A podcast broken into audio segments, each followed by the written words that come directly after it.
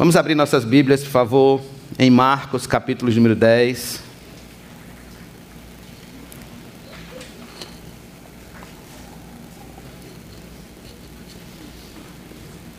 Marcos, capítulo número 10.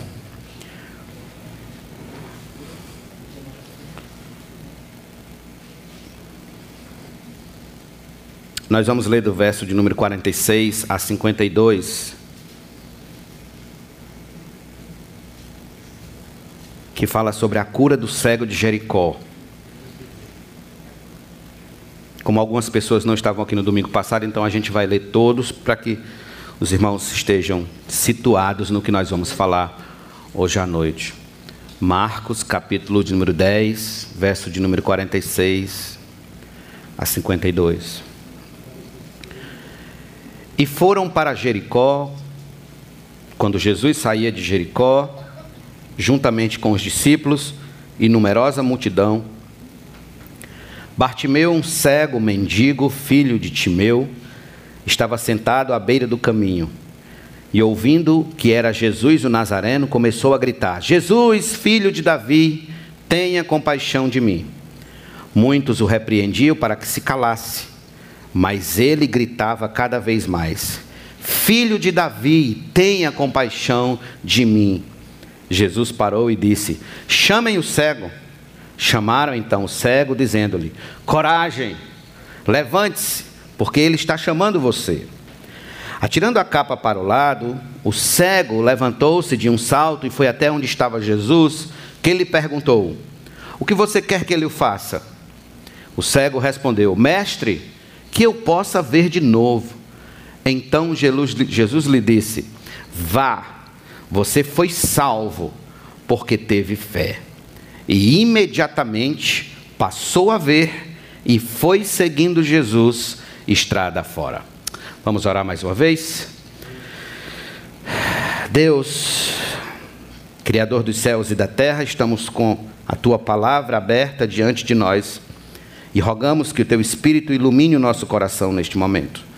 Assim como tu iluminaste os olhos de Bartimeu para enxergar a ti, que o Senhor nos ilumine os olhos do nosso coração para enxergarmos a tua vontade para as nossas vidas hoje à noite.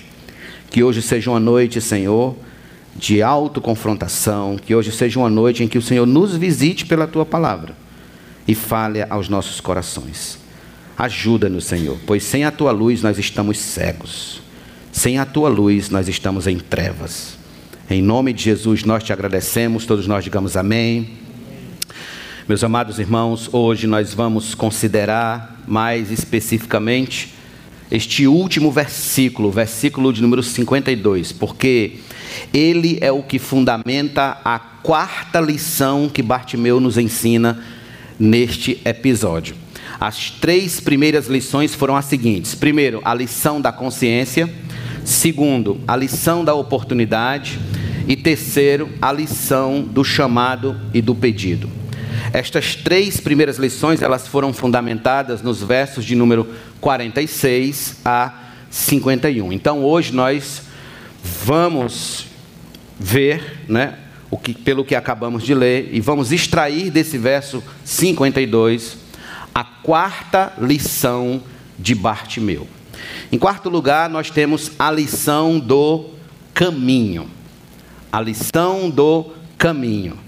Permitam-me, antes de mais nada, irmãos, chamar a atenção de vocês para os primeiros termos deste verso que nós acabamos de ler. Haja vista que eles são super elucidativos para a lição toda em questão. Então, preste atenção aqui.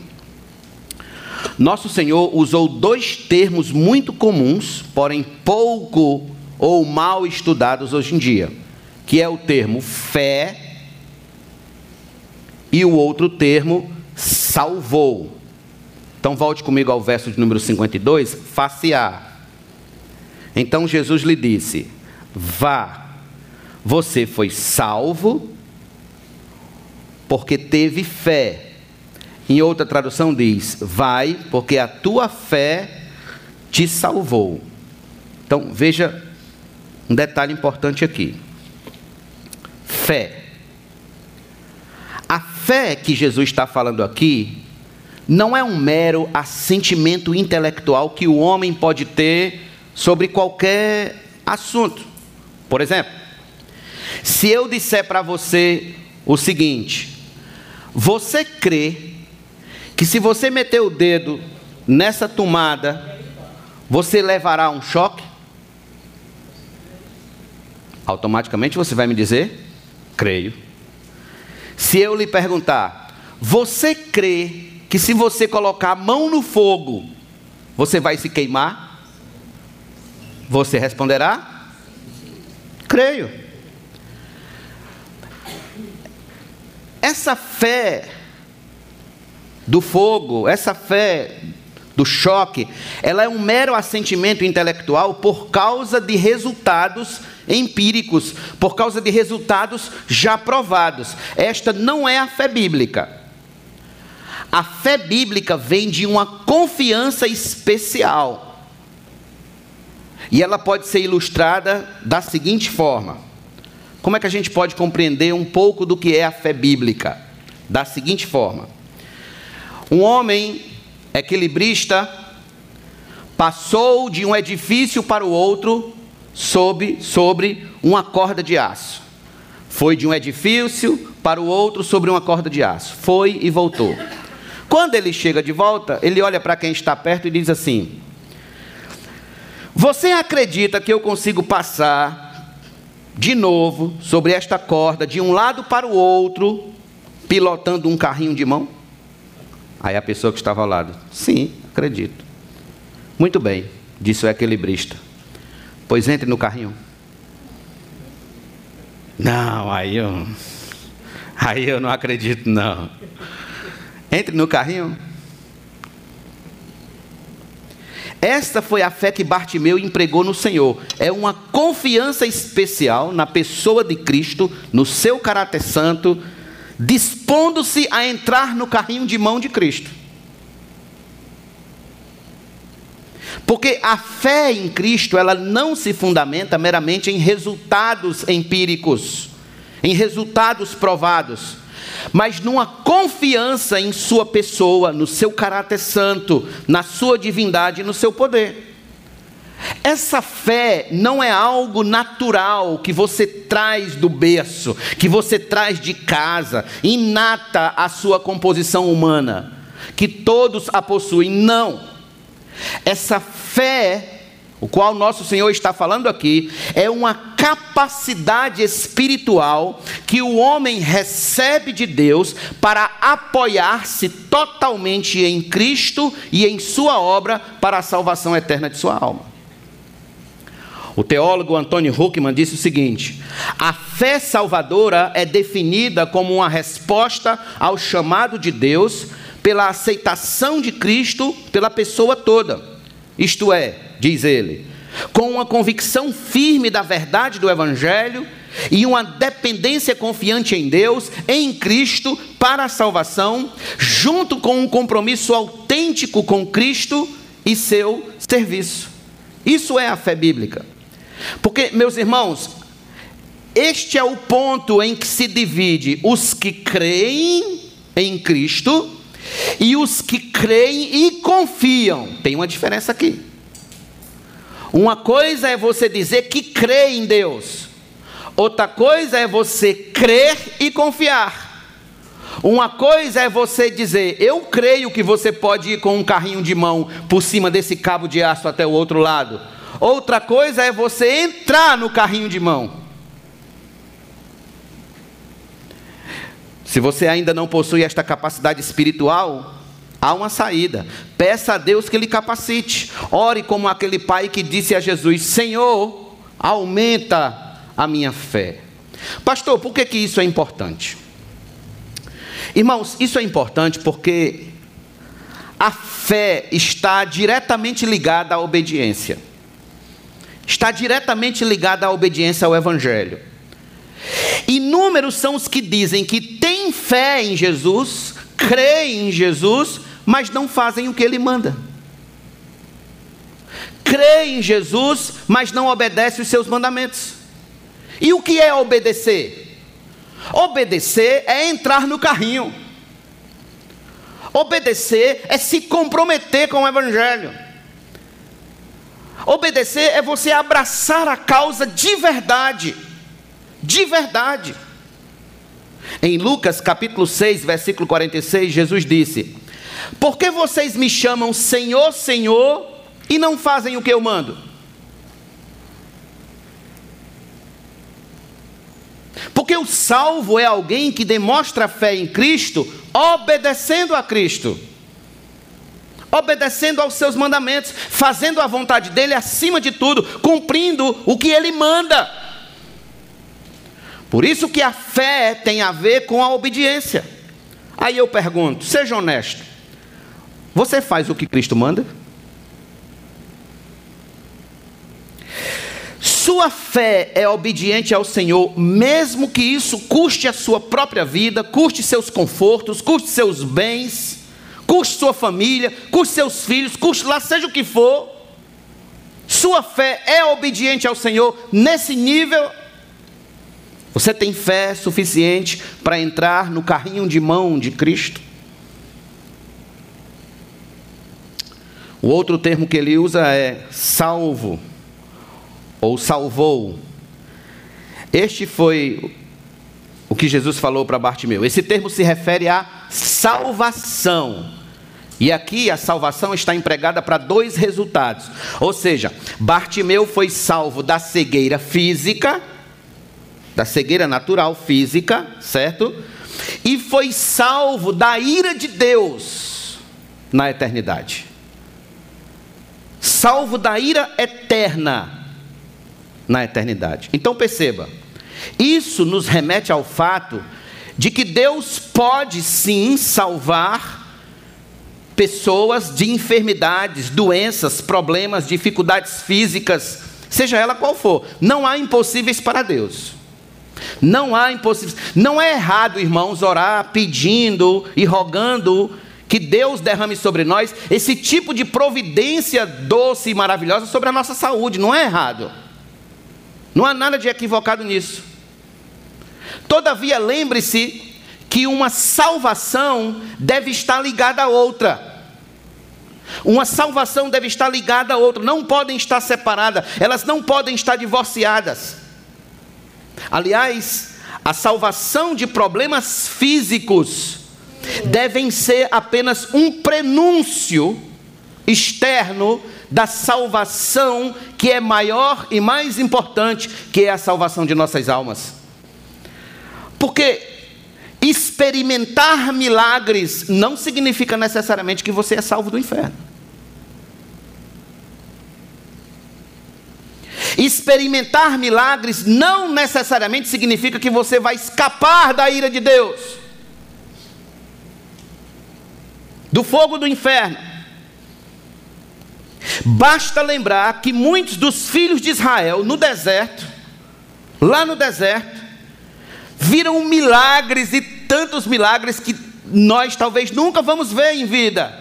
Eles viram o mar se abrir, viram maná cair do céu, viram codornizes virem do mar para eles comerem suas carnes, as roupas não envelheciam, os calçados não envelheciam. À medida que o pé da criança crescia, o calçado crescia também. Não tinha casa-pio no deserto. Era muito milagre que eles viram.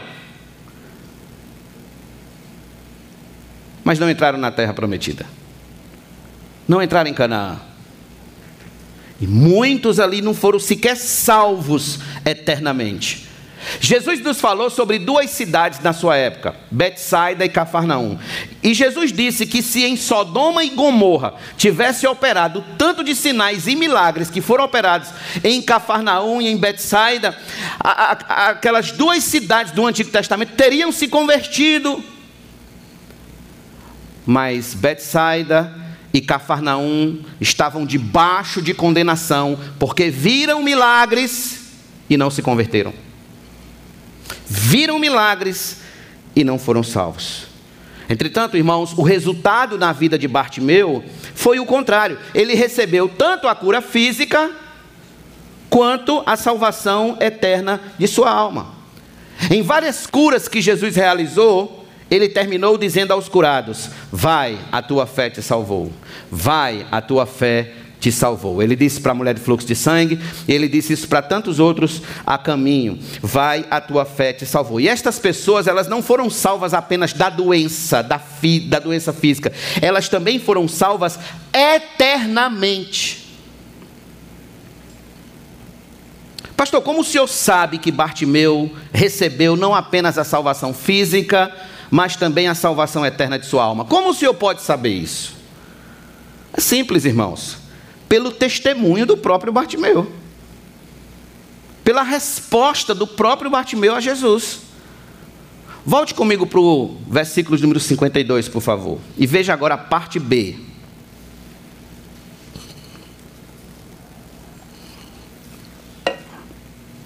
E imediatamente passou a ver, é o resultado do poder de Cristo, e foi seguindo Jesus estrada afora. Observe. Com a vista recuperada, tudo o que ele fez foi seguir Jesus estrada afora. Não ele não foi para casa cuidar dos seus negócios, cuidar dos seus animais, nem voltou para buscar a sua capa que ele tinha deixado lá no chão. Mas o texto diz que imediatamente após ele enxergar, ele passou a seguir Jesus estrada afora. Porque este é o testemunho de quem é salvo de quem é verdadeiramente salvo, é que à sua frente agora só há um caminho, só há um rumo, só há uma direção, só há um alvo: Cristo. João 14,6: Eu sou o caminho, a verdade e a vida. Ele é o caminho. O que que Bartimeu encontrou? O caminho. Resumindo, com fé em Cristo, Bartimeu recebeu salvação completa salvação completa. E a salvação de Bartimeu é demonstrada nos seguintes aspectos da vida cristã. Permita-me lhes dar esses aspectos da vida cristã que nós podemos extrair do testemunho de Bartimeu. Primeiro lugar, primeiro aspecto da vida cristã: regeneração ou novo nascimento. Regeneração ou novo nascimento. Sem sombra de dúvidas, irmãos, Bartimeu nasceu de novo. Pois ninguém segue a Cristo caminho afora sem que antes seja regenerado, sem que antes seja nascido de novo, receba nova vida pelo Espírito Santo. Então, abra sua Bíblia comigo em João, para nós meditarmos um pouco sobre essa questão da regeneração. João capítulo número 3.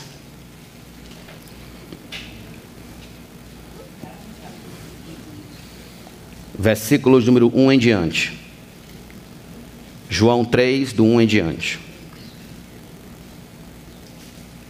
Havia entre os fariseus um homem chamado Nicodemos, um dos principais dos judeus. Este de noite foi até Jesus e lhe disse: Rabi, sabemos que o Senhor é mestre vindo da parte de Deus, porque ninguém pode fazer estes sinais que o Senhor faz se Deus não estiver com ele. Jesus respondeu: Em verdade lhe digo que se alguém não nascer de novo, não pode ver o reino de Deus.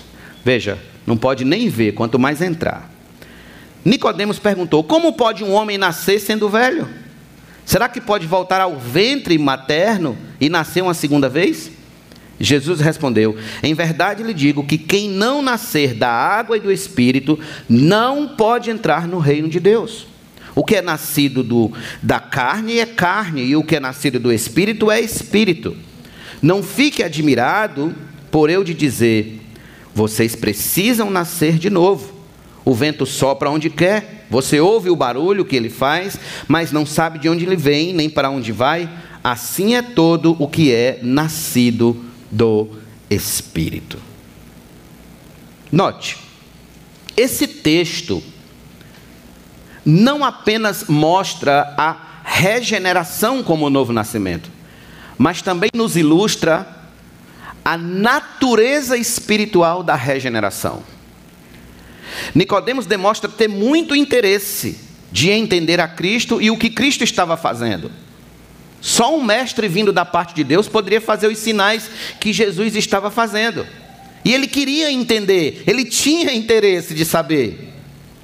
Mas ele é advertido que jamais entenderia alguma coisa se antes não nascesse de novo. Jamais compreenderia. A condição sine qua non era nascer de novo. E isso deixou Nicodemos inculcado. Como é que um homem sendo velho pode nascer de novo, vai voltar para o ventre da sua mãe? Porque Nicodemos trabalhava com a, a razão humana, a lógica humana. Ele tentava achar um, um, um, um sentido lógico do que significava nascer de novo. Entretanto, Jesus, meus irmãos, está tratando de um nascimento espiritual. Um tratamento, um nascimento espiritual. Algo que acontece no íntimo do homem. No íntimo do ser humano, não na sua substância física, mas no seu íntimo, no seu espírito. Portanto, regeneração é um nascer de novo espiritualmente é voltar à vida espiritual que tínhamos antes de Adão pecar. Lembra lá no Éden?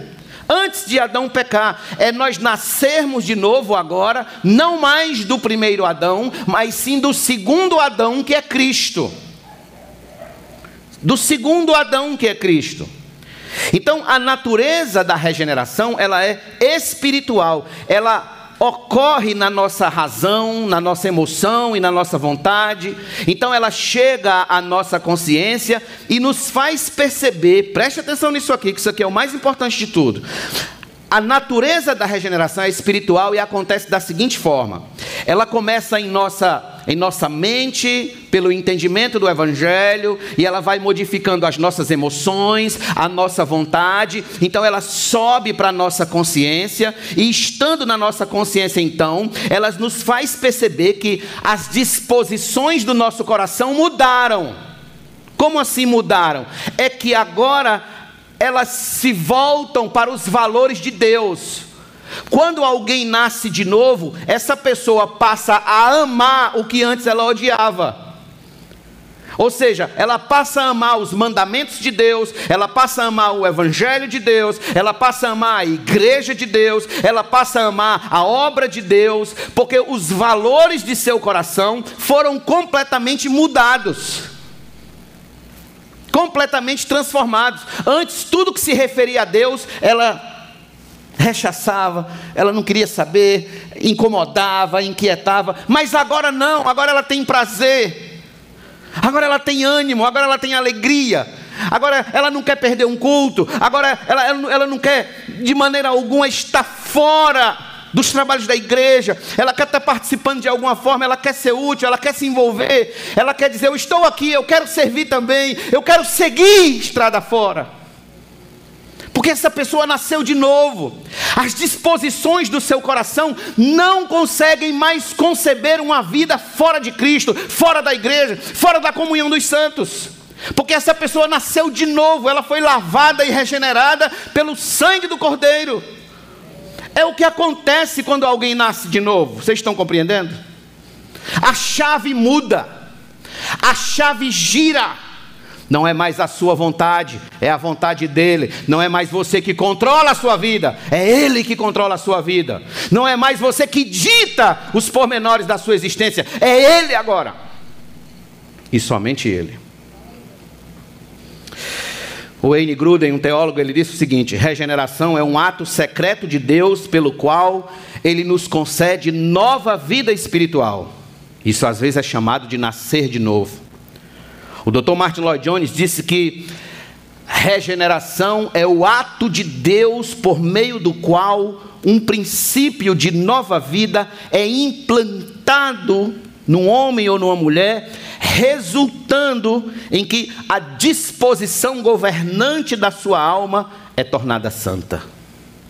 A disposição governante agora é tornada santa. Em outras palavras, antigamente, Toda a nossa disposição, toda a disposição do nosso coração estava voltada para os prazeres da carne. Mas agora, a nossa disposição é para as coisas que agradam a Deus acima de tudo. É aí que sabemos se nascemos de novo ou não.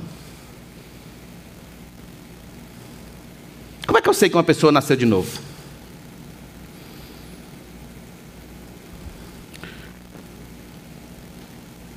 Basta ver num domingo. Se a pessoa consegue trocar um culto por um churrasco no domingo à noite, eu tenho muita dificuldade em dizer que essa pessoa nasceu de novo.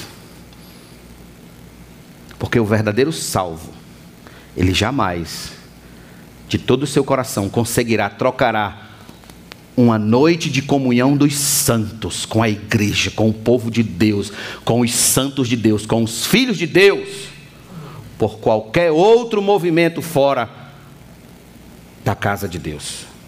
Pode ser com quem for, ele não troca. Mas, pastor, é porque às vezes chegam as visitas na minha casa. Faça o que uma irmã daqui sempre faz. Bora comigo para a igreja. Vamos comigo para o culto. Porque, não sei se vocês já perceberam, mas, irmãos, na maioria das vezes que isso acontece, a primeira coisa que a gente sacrifica é o culto. A gente nunca sacrifica outros compromissos, já percebeu? A gente nunca sacrifica trabalho, a gente nunca sacrifica academia, a gente nunca sacrifica compromissos extras, a gente nunca, sacrifica, nunca sacrifica é, é, é, é, consultas clínicas marcadas, a gente nunca sacrifica. O primeiro ambiente que a gente sacrifica é o culto. Aí nós temos que analisar nosso coração. Nós temos que ver se realmente se você consegue perceber na sua cabeça, no domingo à noite, você em qualquer outro ambiente, mais feliz do que nesse aqui, você tem que se perguntar se nasceu de novo.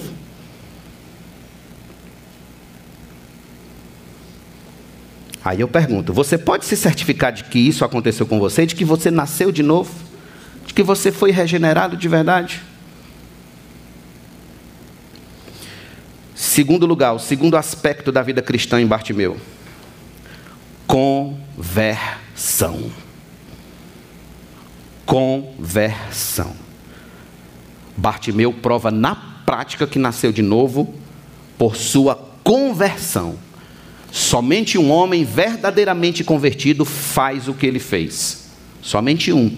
Ou seja, abandona o que tiver de abandonar para trás e segue Cristo caminho afora. O jovem rico, lembra do jovem rico? Está dentro do capítulo 10 de Marcos. Nós estudamos aqui. O jovem rico, todo muito religioso, conhecedor dos mandamentos, cheio de dinheiro, muito rico, muito cheio de pompa, mas ele não nasceu de novo. Ele não foi regenerado. A disposição de seu coração não foi transformada. Ele não se converteu a Cristo. É tanto que ao invés dele seguir a Cristo, ele volta para casa triste, porque nosso Senhor o orientou a vender tudo e segui-lo caminho afora. Bartimeu não, Bartimeu só tinha uma capa, que era um pedaço de pano para poder se cobrir durante a noite, um pedaço de pano sem valor nenhum, e deixou para trás. Para trás. Seguiu a Cristo estrada fora, nascido de novo, convertido. O Dr. Martin Lloyd Jones diz que conversão é o primeiro exercício da nova natureza na suspensão de velhas formas de vida e no início de uma nova vida. Ele continua e diz: é a primeira ação da alma regenerada ao passar de algo para algo. O próprio termo pressupõe o seguinte, diz ele: conversão significa voltar-se de uma coisa para outra coisa. Em outras palavras, conversão, meus irmãos, é dar meia volta. Conversão é dar meia volta. Conversão é sair da porta larga e ir para a porta estreita. Conversão é sair do caminho largo e seguir no caminho estreito. Conversão é antes andar uma vida confortável com esse mundo, com os entretenimentos desse mundo, com os prazeres deste mundo, e agora assumir uma cruz por causa de Cristo. Isso é conversão. É quando você abandona aquelas inclinações da carne e passa a seguir então as inclinações do espírito. Em Romanos capítulo 8, versículo 5, Paulo disse: Os que vivem segundo a carne se inclinam para as coisas da carne, mas os que vivem segundo o Espírito se inclinam para as coisas do Espírito. Aí eu pergunto: você já se converteu? Você já se voltou de uma vida de pecado para uma vida santa em Cristo? Você já se voltou de uma vida de rebeldia contra a lei de Deus para uma vida de amor a Deus e seus mandamentos? Seus hábitos atuais, os seus hábitos atuais são hábitos santos? São hábitos santificados? Você faça um teste com você mesmo hoje à noite. Você ainda sente algum prazer na mentira? Ainda sente algum prazer no sexo ilícito? Pornografia, na falsidade, no adultério, na manipulação de pessoas, na brutalidade. Você ainda sente algum prazer na insubmissão dentro do seu lar? Ou algum prazer em se juntar com colegas rebeldes na escola para ficar jogando papel no professor? Ou se juntar com alguns colegas ateus na faculdade, ou com os colegas de trabalho mesmo, em rodas de conversas imorais? Ainda há algum prazer nesses hábitos pecaminosos e sujos no seu coração? Porque se houver algum resquício de prazer, duvide da sua conversão. Duvide da sua conversão. Você tem que duvidar. Você precisa colocar em xeque a sua conversão. Se você realmente se voltou de uma vida de trevas para uma vida de luz. Se você se voltou de uma vida carnal para uma vida espiritual. Conversão. Bartimeu passou por esse processo, nasceu de novo, se converteu, mudou de rumo. Ao invés de voltar para sua capa, para o seu chão, ele segue Jesus estrada fora. Terceiro lugar, terceiro aspecto da vida cristã. Senso de gratidão. Senso de gratidão. Irmãos, vocês conseguem imaginar como ficou o coração de Bartimeu em voltar a enxergar assim que Cristo deu uma ordem para que ele enxergasse? Vocês têm ideia? Quem aqui já recebeu uma notícia muito maravilhosa, muito boa assim? Quem já teve essa experiência de receber uma notícia surpreendente e maravilhosa? Eu já. Né? Uma notícia muito boa, muito maravilhosa. O seu coração se enche de gratidão, não é isso? Aquele clima feliz, Parece que flores brotam dentro de você, assim, o, seu, o jardim do seu coração fica perfumado. Você fica super feliz, não consegue sequer se conter de tanta felicidade. Vocês têm ideia o que é para um cego voltar a enxergar? Feche seus olhos aí por um minuto para você ver. E aí imagine o que é você passar uma vida inteira, praticamente, sem enxergar a luz do sol sem enxergar o brilho da lua, o brilho das estrelas, a beleza das rosas, o lírio dos campos, sem enxergar familiares, sem enxergar amigos, e de repente a sua vista passa a clarear e ver tudo.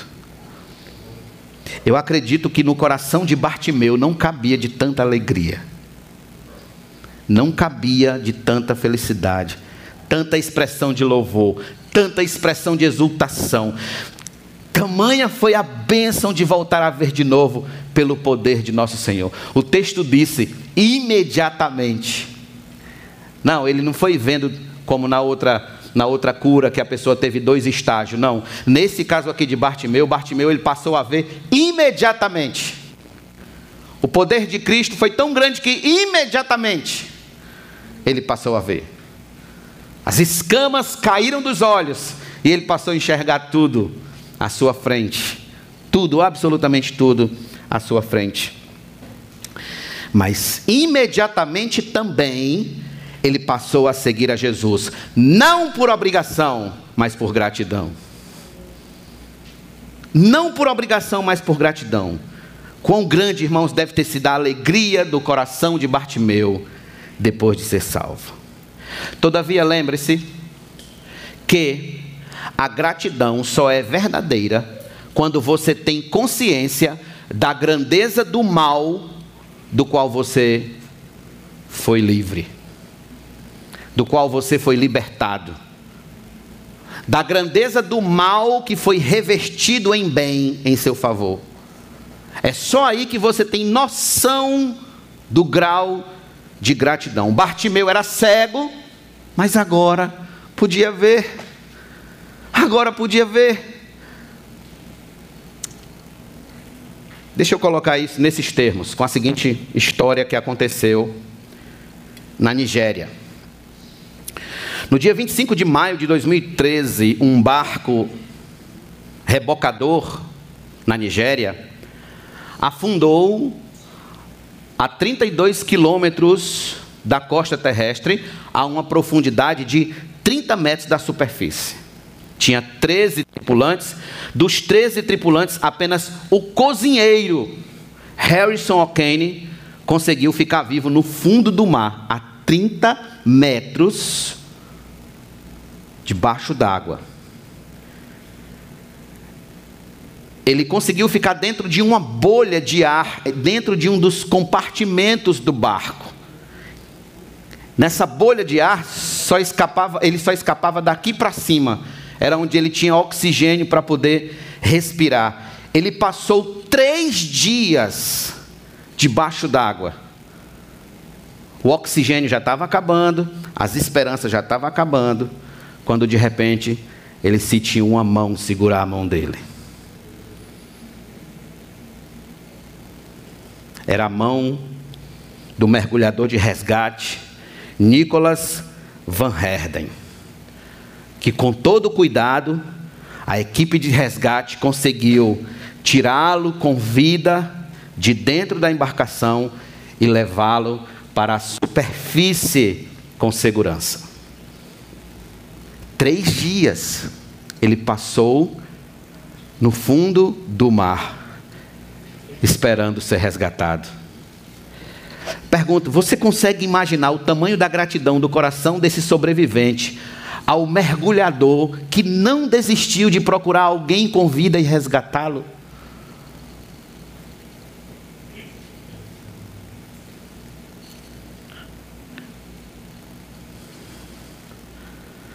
Se você tiver consciência do quanto seus pecados cegaram você dos perigos do inferno, do quanto separaram você, mantendo-o sob cativeiro.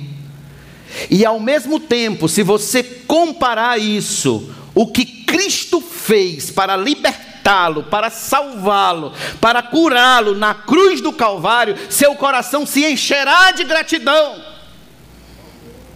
E você o servirá por gratidão no coração. Porque lá estava você afundado no mar dos pecados e a mão de Cristo lhe alcançou lá. E a mão de Cristo foi até você. E ele rompeu com todas as portas necessárias para lhe alcançar.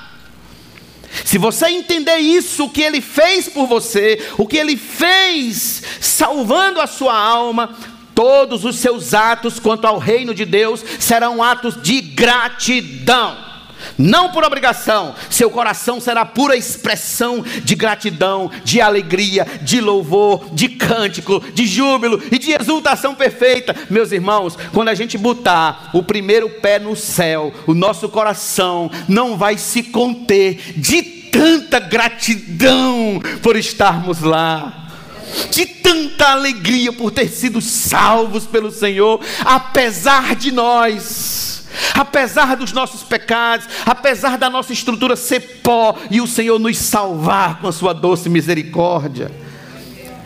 Imagine os seus primeiros cinco minutos no céu. Os seus primeiros cinco minutos no céu. Por isso que no Salmo 126, versículo 1 ao 3, o salmista disse: Quando o Senhor restaurou a sorte de Sião, ficamos como quem sonha. Então a nossa boca se encheu de riso e a nossa língua de júbilo. Então entre as nações se dizia: grandes coisas fez o Senhor por eles. De fato, grandes coisas fez o Senhor por nós. Por isso estamos alegres. Grandes coisas fez o Senhor por nós. Em Isaías capítulo 61, versículo do 1 ao 3 está escrito: O Espírito do Senhor está sobre mim, porque o Senhor me ungiu para pregar boas novas aos pobres, enviou-me a curar os quebrantados de coração, a proclamar a libertação aos cativos e a pôr em liberdade os algemados, a apregoar o ano aceitável do Senhor e o dia da vingança do nosso Deus, a consolar todos os que choram e a pôr sobre os que choram em Sião uma coroa em vez de cinzas, óleo de alegria em vez de pranto, manto de louvor em vez de espírito angustiado. Eles serão chamados carvalhos de justiça, plantados pelo Senhor para a sua glória. Louvado seja nosso Deus. Foi para isso que nosso Senhor veio para libertar os cativos, colocar em seus lábios um novo cântico, um cântico de gratidão, um cântico de alegria indizível, maravilhosa e perfeita. Foi para isso, meus irmãos. Somente aqueles que um dia se viram no mais profundo mar do pecado, afundados em pecado, sem esperança, conseguem ser gratos pelo que o Senhor fez por ele, abrindo os seus olhos da cegueira espiritual e os trazendo à luz do seu evangelho. Meu amigo, você tem esse sentimento de gratidão por Cristo em seu coração? Você pode dizer que é tão grato ao Senhor como foi Bartimeu? Ou até o Zaqueu, lembra de Zaqueu? Lembra de Zaqueu?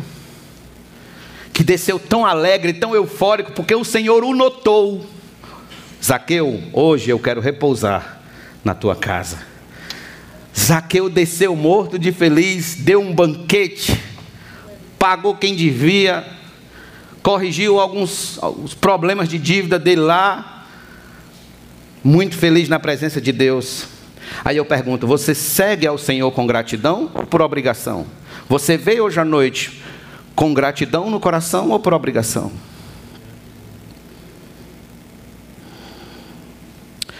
Em quarto lugar e último, a última característica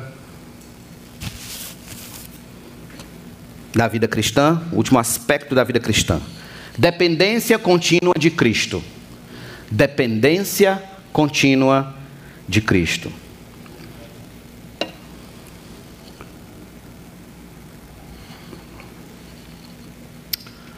Bartimeu foi salvo não apenas da cegueira física, irmãos, mas salvo do inferno, obviamente. E por muitos e muitos anos ele viveu dependente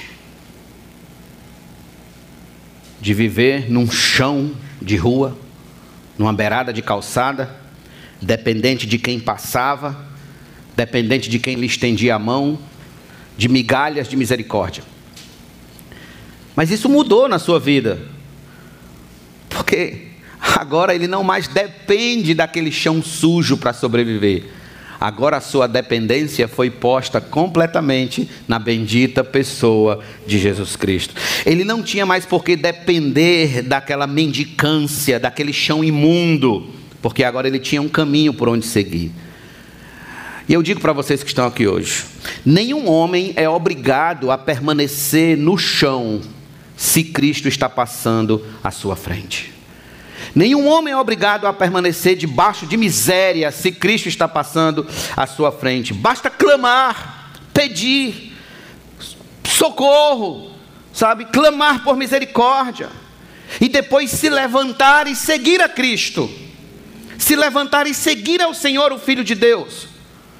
O Bartimeu, que antes vivia sentado em trevas, olha quem era Bartimeu antes vivia sentado em trevas, mendigando, pendi, pedindo um, alguma coisa para comer, algum níquel furado naquela época. Agora Bartimeu segue com Cristo estrada fora, Como é que esse homem segue com Cristo, irmãos? Cantando de alegria, testemunhando o seu milagre, enxergando fulgurante luz, vivendo com os que vivem e não mais morrendo com os que morrem. Porque quem não depende de Cristo passa a ter uma vida de morrer com os que morrem, de se entristecer com os que se entristecem, de viver deprimidos com os que se deprimem. Talvez a sua história, ou a história de algumas pessoas que vocês conhecem, são exatamente representadas pelo chão da derrota do pecado, pelo chão da derrota da desgraça e da miséria. São pessoas que estão morrendo com os que morrem, deprimidas com os deprimidos, tristes com os tristes. No entanto, permita-me dizer-lhes: nem você e nem ninguém na face desta terra é obrigado a existir assim. Cristo está passando na sua frente, por meio da pregação, e em sua mão a vida e vida em abundância. Saiba isso que eu vou lhe dizer. Em Cristo, nenhum homem é vencedor.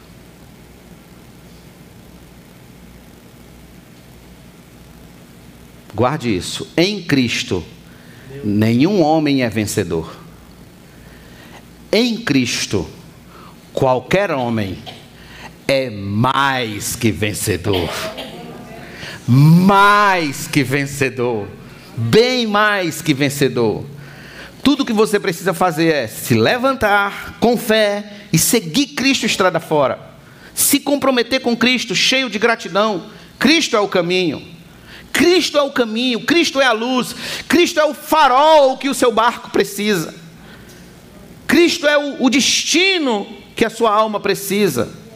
Quando a gente olha ao redor, irmãos, e encontra tanta gente em cegueira espiritual, profunda, buscando um feixe de luz, dependendo de um feixe de luz nos antigos filósofos da Grécia, nos livros de autoajuda, na política, na educação, na psicologia, nos entretenimentos, nas farras, mas eles nada alcançam, continuam feito um cão perseguindo o próprio rabo, porque eles não avançam, não seguem estrada avante.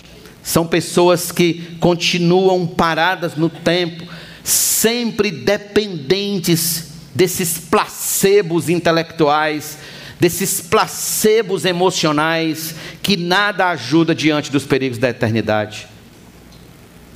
Nada ajuda. Satanás consegue mantê-las presas em trevas profundas e espessas, sentadas ao chão da miséria, mendigando um pouco de alívio das agruras de uma vida sem sentido. É triste, é triste. Às vezes eu converso com pessoas que têm um grau de educação até mais elevado que o meu, mas elas vivem mendicando luz, em autoajuda, nos filósofos antigos da Grécia, vivem buscando sentido para a vida, no que esse mundo tem a oferecer, a ofertar, e eles nunca avançam, nunca desatam um nó. A vida é sempre aquele caos sem significado e sem sentido, sem luz, cego em trevas, não conseguem falar de Deus um minuto sequer, porque suas consciências não aguentam, tamanhas são as trevas das suas almas. Não conseguem tocar sequer no nome de Cristo, porque também não o conhecem. Então vivem feito Bartimeu vivia antes de ser salvo cegos, sentados no chão da miséria da existência, sem nenhuma luz para a eternidade, dispostos a sair do centro de João Pessoa para vir até a praia, andando, uns bebendo cerveja, outros cachaça, e caminhando com uma imagem de escultura, como se isso fizesse alguma diferença na vida, e não faz absolutamente nenhuma diferença. Eu estava até pensando, é, é, é, é, a Penha, né? É, nossa, é da Penha, né? Essa é da Penha, porque eu confundo com a das Neves. Que é Maria, né? Não é isso? Diz que é Maria, né? É uma das, das muitas Marias que eles adoram. É Maria. E eu estava dizendo, se Maria, Maria, Maria mesmo, a mãe de Cristo, fosse viva, será que ela aceitaria um negócio desse? Será se ela se permitia um negócio desse? Vocês estão compreendendo? E os que seguem ela ali, que vão cantando e cantando e tomam um gole de cerveja, um negócio, será se ela diz, meu filho, como é que você quer agradar a Deus e o diabo ao mesmo tempo? Né? Como é que você quer fazer as duas coisas ao mesmo tempo? Não dá, você faz uma coisa ou faz outra. Então são pessoas que estão tentando, tão cegas, tentando se agarrar a alguma coisa para poder achar sentido para a eternidade, mas elas não conseguem, porque elas não têm a luz do Evangelho.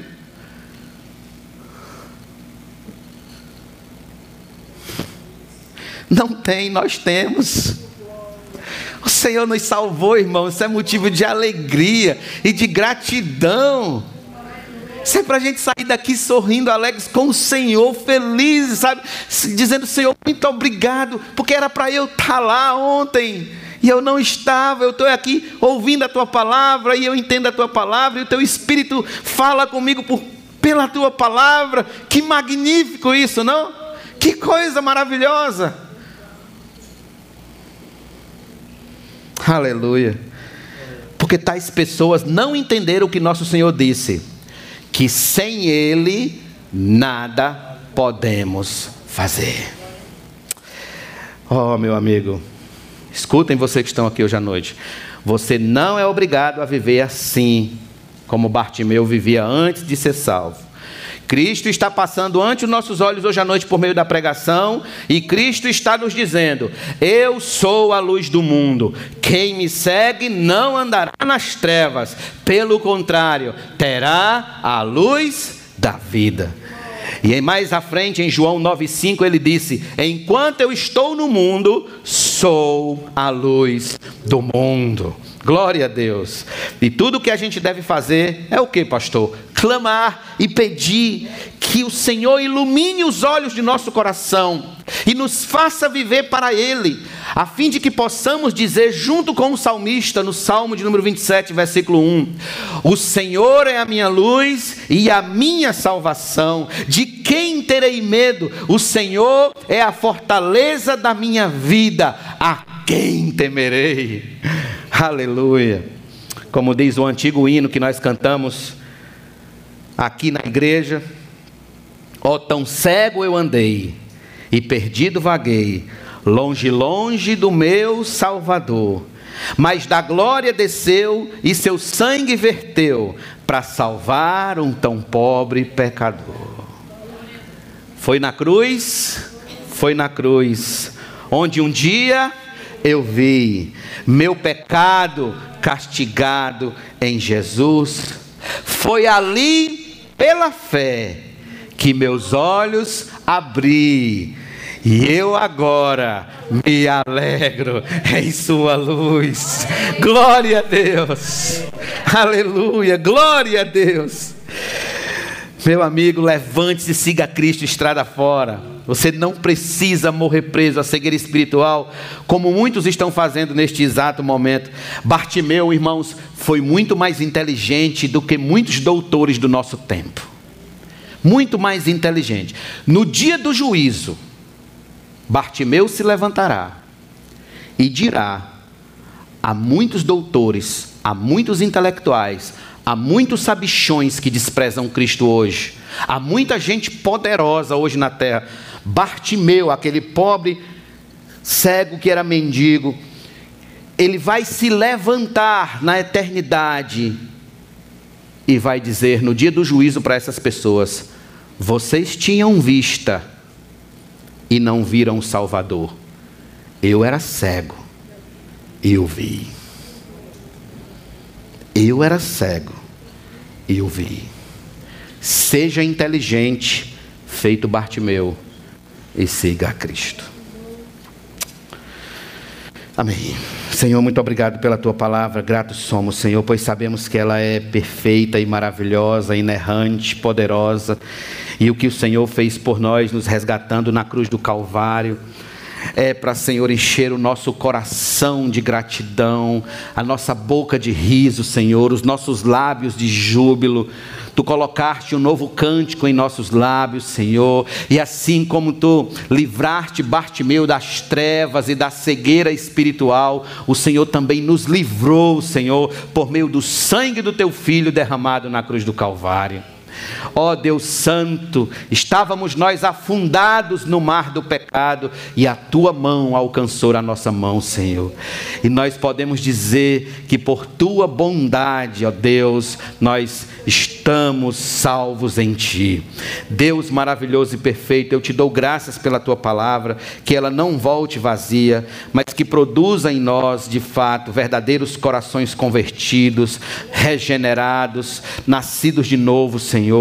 Gente que é grata a ti, gente que tem sua vida completamente dependente de ti, Senhor. Em nome de Jesus, Pai, ajuda-nos a colocar essa mensagem em prática e a não apartar a nossa alma de ti. Em nome de Jesus, nós te agradecemos e todos nós digamos amém.